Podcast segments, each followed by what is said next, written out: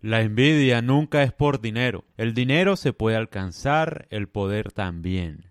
Pero la inteligencia superior, la belleza natural, la clase y el encanto son cualidades que nadie puede adquirir. Los naturalmente perfectos tienen que trabajar más para disimular sus talentos y su brillantez. Mostrar uno o dos defectos es una buena manera para mitigar la envidia. Sin embargo, una vez la envidia de los demás surge, ya no hay nada que puedas hacer para evitarla. No hay un antídoto. Por más que intentes demostrar tus defectos, siempre te van a odiar. Porque tus talentos brillan más que tus defectos. Entonces, inevitablemente, lo que la gente más envidia en general es que los demás te estimen, que los demás te quieran. Porque eso de alguna forma representa un sentimiento arraigado de las personas de no hacer lo suficiente para ser admirado. Entonces tú con tus talentos naturalmente vas a adquirir gente que te va a querer, que te va a admirar por lo que haces. Y eso le recuerda a los envidiosos cosas que nunca van a lograr o cosas que han dejado de hacer. Entonces es como como si tus talentos reprocharan la vida de los demás como que los demás han desperdiciado su vida en vez de buscar sus talentos y tú en cambio te encargaste de desarrollarlos. Entonces es un recuerdo constante de la mediocridad de sus propias vidas en general. Ahora, algo que es muy interesante es que lo que más envidia también depende del género. Yo tengo un podcast al respecto. Por ejemplo, lo que más envidia una mujer es la belleza de otra mujer, la belleza natural de otra mujer. Que se vea fenomenal. Es lo que más genera rabia, porque la belleza es muy difícil de comprar. Y yo sé que obviamente hay cirugías plásticas, qué sé yo, pero no es lo mismo. La belleza es muy difícil de comprar, precisamente porque la belleza de alguna forma está ligada con la clase, en cierto sentido.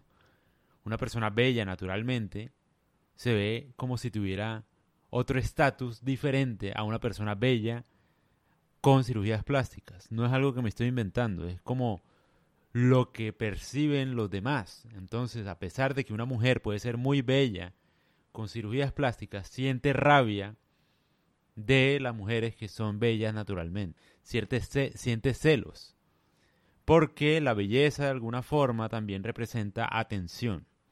Entonces, en cierta medida la envidia entre las mujeres es que otras mujeres reciban más atención que ellas. En el caso de los hombres pasa de manera similar, pero con la inteligencia, más que todo.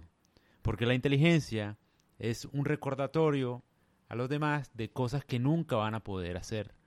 Una persona por más que lea libros, por más que intente ser inteligente, puede que nunca lo sea.